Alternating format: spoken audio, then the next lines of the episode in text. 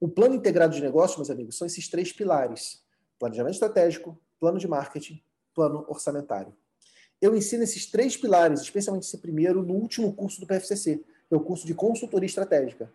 Na verdade, eu ensino você a fazer consultoria estratégica fazendo o planejamento estratégico da, da tua empresa contábil.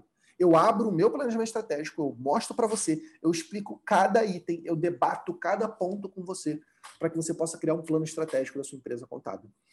E com isso você exercita esse músculo de, de ser um, um, estrategista, de documentar isso. E uma vez que você tem esse músculo exercitado, você vai estar pronto para fazer consultorias disso para os seus clientes, se você quiser fazer dessa forma, seus clientes contratarem, enfim.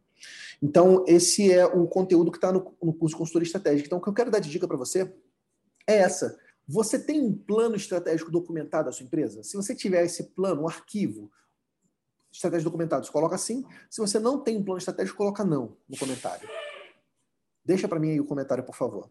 Façam o curso de consultoria estratégica do PFCC, é o último curso do PFCC, porque lá está o meu planejamento estratégico e eu ensino você como fazer o planejamento estratégico, com base no plano estratégico de uma empresa contábil que é a nossa. Então você vai, vão ter a caixa preta da minha empresa aberta, a visão da minha empresa aberta, para você construir a sua. Não significa que a nossa é a visão certa, não é isso. Mas eu vou te ensinar como fazer um planejamento estratégico para você ter um plano estratégico para a tua empresa.